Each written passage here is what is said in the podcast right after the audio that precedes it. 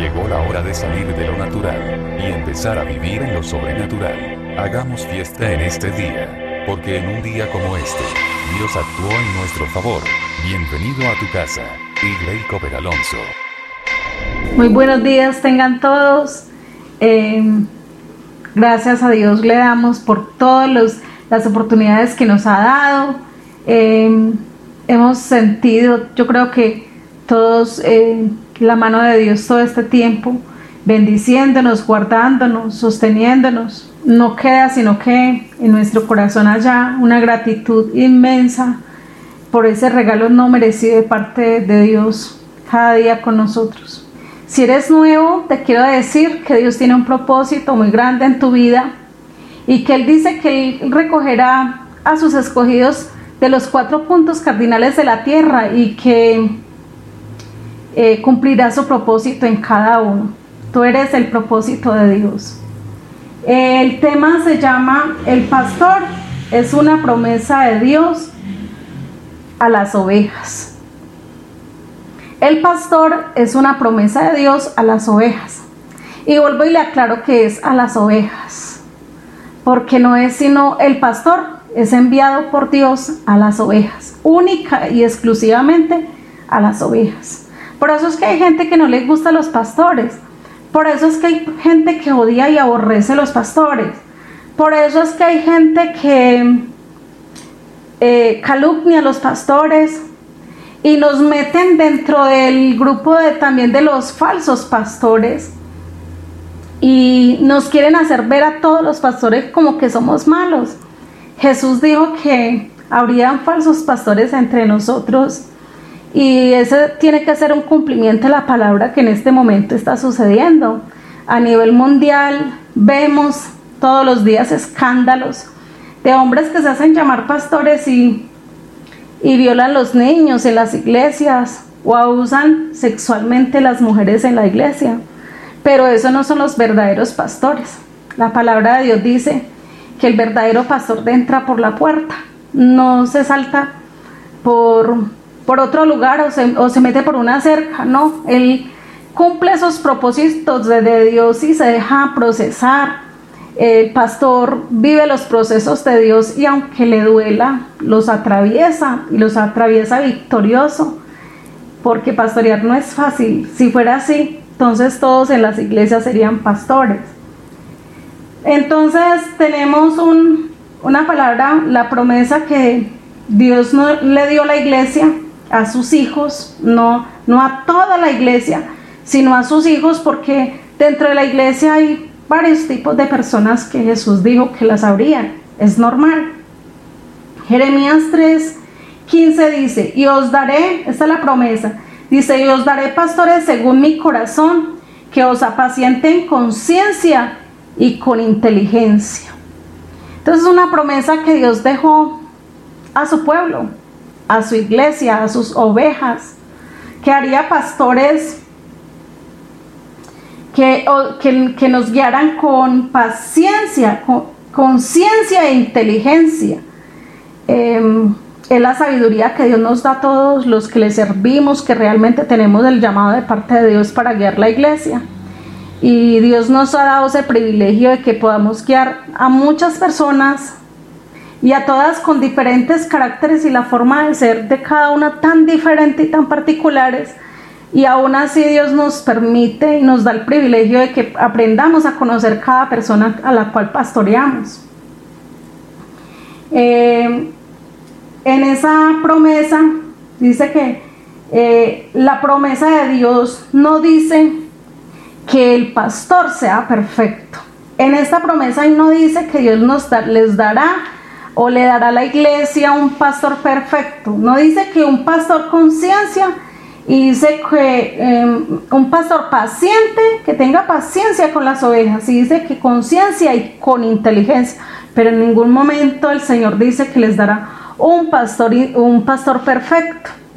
Porque si Dios mandara un pastor perfecto, pues entonces yo creo que la iglesia también tendría que ser perfecta y eso no existe como tal en la tierra.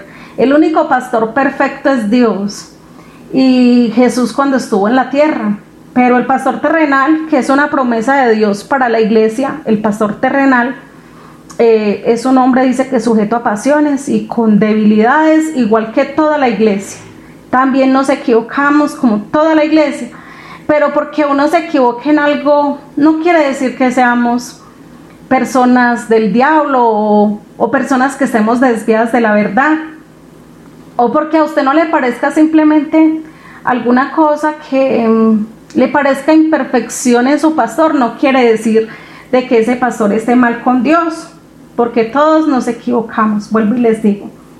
Entonces dice que Dios dice que entonces eh, dice que tanto Dios como el pastor terrenal eh, somos esa promesa para la iglesia, eh, para las ovejas, perdón.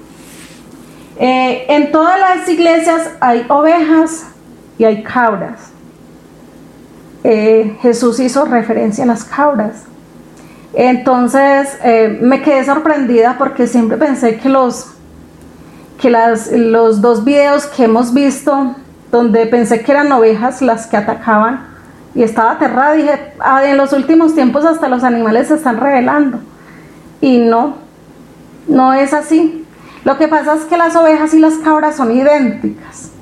Son idénticas y, y por eso las confundimos. Entonces, eh, aparentemente pensamos que eran, que eran ovejas, pero no, son cabras y ellas tienen algo que las caracteriza y es la rebeldía. Y es, ahora les voy a hablar sobre todas las características que tienen las cabras. Entonces, eh, vamos a mirar primero eh, en la oveja, las características de la oveja. La oveja es obedece, se somete y es dócil al pastor. Tiene esas tres características la oveja. Eh, obedece, se somete y es dócil. Esas tres características las tiene la oveja y, la, cabra eh, es desobediente, no es dócil, no se somete y dice que se ataca al pastor y a la iglesia o a las ovejas. Es agresiva, brincona, salta de corral en corral, suele ir a otros corrales y regresar al redil y demanda mucho cuidado del pastor. Las, las cabras tienen ese problema. Entonces se puede distinguir muy bien una oveja de una cabra, porque la cabra no se somete. La cabra está mm, a toda hora esperando que le den. La cabra demanda mucho. La oveja no, la oveja da. La oveja da todo el tiempo, da servicio, eh, da tiempo, da, al pastor le genera ingresos, eh, es obediente, es sumisa, se sujeta, eh, conoce la voz de su pastor, el pastor comienza a silbarle, a silbarle y a silbarle y ellas comienzan, todas llegan en manada y, todas se reúnen alrededor del pastor y, comienzan a acatar las órdenes del pastor, entonces son obedientes, totalmente obedientes. Eh, la oveja eh, es muy dócil, es muy dócil, se, se somete 100% al pastor. Eh, la cabra, por el contrario. Entonces, la cabra tiene algo muy particular. Ella le gusta estar saltándose la cerca. Eh, constantemente se salta la cerca.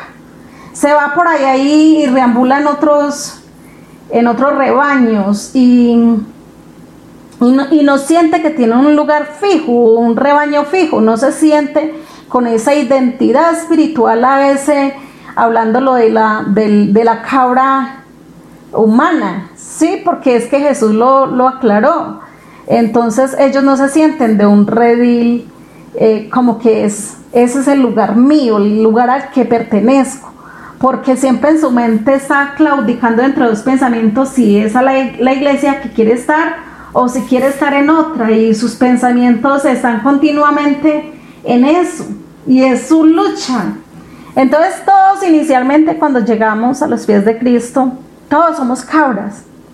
Pero en el proceso que Dios nos va moldeando y nos va procesando y nos va puliendo, entonces en ese proceso es donde Dios saca todo eso malo que nosotros traemos a los pies de Cristo y comienza a hacer una transformación en el corazón de cada uno. Pero eso depende de, de cuán dóciles seamos y cuán dispuestos estamos a vivir ese proceso de parte de Dios para que Él comience a hacer esa renovación en nuestra mente y nuestro corazón y que Dios saque todas aquellas cosas que traemos de pecado, de maldad del mundo, que eso no le agrada a Dios. Y esas viejas costumbres, esas viejas mañas que traemos, es, es Jesús y a través del Espíritu Santo que comienza a regenerar nuestro corazón, porque tenemos, traemos mucha maldad. Y el hecho de que estemos en una iglesia cristiana no quiere decir de que, de que de que ya por simplemente sentarme ahí ya cambié. No, esto es un proceso y eso dura años, dura meses, dura mm, mientras eh, el Espíritu Santo va haciendo esa obra eh, de purificarnos a través de las pruebas, de pasarnos por el fuego, por el agua, de pasarnos por diferentes pruebas constantemente hasta que vaya sacando todo eso malo de nosotros. Entonces, eh, la, la cabra demanda demasiado cuidado al pastor, demanda o pide el mismo trato que se le da a las ovejas, pero ella no aporta lo que aporta la oveja. La oveja constantemente está aportando, la cabra no. Y la cabra si algo, yo creo que em, para ella es una tortura dar algo, aportar algo. La oveja da leche, da lana y es dócil. Ella da lana, da leche y es muy dócil. O sea que no es, el pastor no le cuesta pastorearla. No es tan dificultoso porque eh, la oveja le está proporcionando al pastor cierta seguridad que él necesita tener.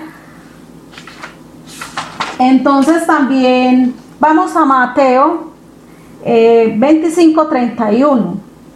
Dice, cuando el Hijo del Hombre en su gloria y todos los santos ángeles con él, entonces se sentará en su trono de gloria.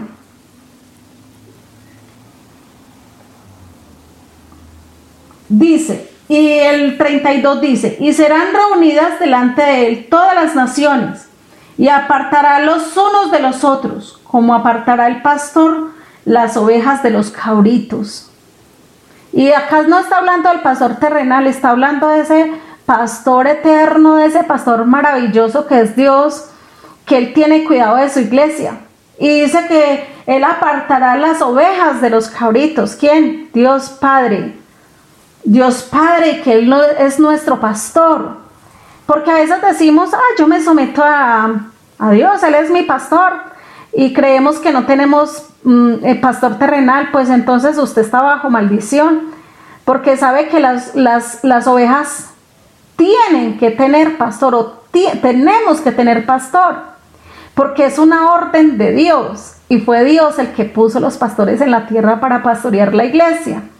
Entonces, si una persona no quiere ser pastoreada, simplemente está viviendo bajo maldición y es una persona que es rebelde, que tiene un corazón falto de sometimiento a Dios y no quiere sometimiento tampoco al pastor. El pastor lo puso Dios. Cuando una persona no tiene pastor, está bajo maldición. Dice, el 33 dice, y pondré las ovejas a su derecha y los cabritos a su izquierda. Y, y a la derecha dice que recibirán, si usted lee el versículo 34 en su casa, y se lo dijo como tarea, Dice que, entonces el, el de la derecha recibirá la corona de vida, de bendición, la salvación. Pero el cabrito, por el contrario, va a condenación, porque nunca ha querido dejarse procesar de Dios. Entonces dice, la, cabra nunca se, se, siente parte del redil.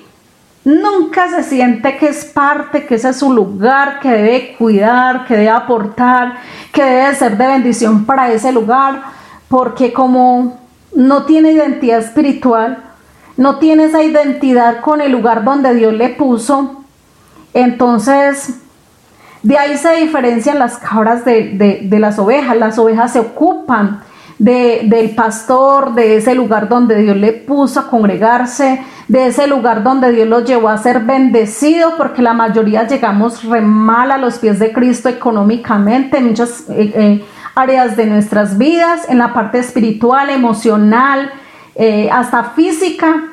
Y cuando llegamos a la iglesia, Dios comienza a hacer esa transformación tan impresionante en nuestra vida. Hasta el vestuario comenzamos a cambiarlo. Los comportamientos, mm, son cantidades de cosas. La parte económica comenzamos a prosperar. Y que no se nos olvide, dice el Señor, cómo llegamos a la iglesia, en qué condiciones llegamos. Y que Dios nos ha dado un pastor que todo el tiempo ha estado cuidando de nosotros con amor y con ternura y sabe que usted no tener pastores es estar en la maldición más tremenda que puedas vivir, porque eso quiere decir que usted no merece ese privilegio de ser pastoreado. Ahora ya estamos próximos a abrir de nuevo las iglesias.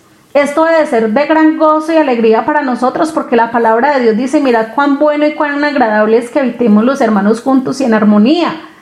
Qué felicidad yo poder volver a ver mis hermanos a todos, no algunos, porque en estos días he visto algunos que han venido a saludarme en esta casa, a mi casa. Pero, pero no es verlos así, sino que podamos estar reunidos todos como iglesia, porque somos el cuerpo de Cristo. Qué felicidad que podamos compartir otra vez de nuevo y que podamos experimentar esa coinonía como hermanos en Cristo que somos, como esa iglesia que Jesús plantó en la tierra para que los unos nos cuidáramos con los otros. Qué bendición esa. Entonces la cabra nunca, la cabra nunca tampoco se somete. Ella demanda mucho del pastor, pero ella no aporta nada. Ella demanda cuidado, pero no cumple los deberes. Los deberes que Dios le mandó a cumplir. ¿Cuáles deberes? Pues lea la Biblia, lea la Biblia, Dios le va a mostrar cuáles deberes tiene con los pastores, con la iglesia. Dios le va a mostrar qué, cuáles son los deberes a través de la palabra. Busque todo lo que sea reverente a ovejas o, a la iglesia que le demanda a Dios que haga y eso es lo que debemos hacer, obedecer la palabra. La cabra es muy, es muy factible que se vaya de la iglesia o del corral y no regrese Vamos a Juan 8:35 y dice así, y el siervo, que significa, siervo significa esclavo, esclavo es alguien en la Biblia que está sujeto a pecado, que nunca ha querido dejarse procesar y continúa en sus mismos patrones de conducta antiguos, nunca ha dejado que el Espíritu Santo le regenere su vida. Entonces dice, y el, y el siervo o esclavo no queda en casa para siempre, y el hijo sí, permanece para siempre. Entonces, cuando alguien es hijo espiritual de la casa, de la iglesia, del ministerio, eh, donde esa persona ha llegado, esa persona permanece en casa, pasarán cantidades de cosas, vendrán pruebas, momentos difíciles, pero esa persona permanecerá. Cuando se va esa persona, dice la palabra de Dios, que nunca fue hijo. Es una persona que ha vivido en rebeldía. Y ahora estamos en, ese tiempo donde la gente ya no, no quieren estar en las iglesias y prefieren ver por YouTube o ver por Facebook, verse en una prédica porque no quieren sometimiento, no quieren someterse a nadie. Y si usted no se somete a los hombres, mucho menos se va a someter a Dios. Eso se lo aseguro. Eh, lo dice la palabra de Dios.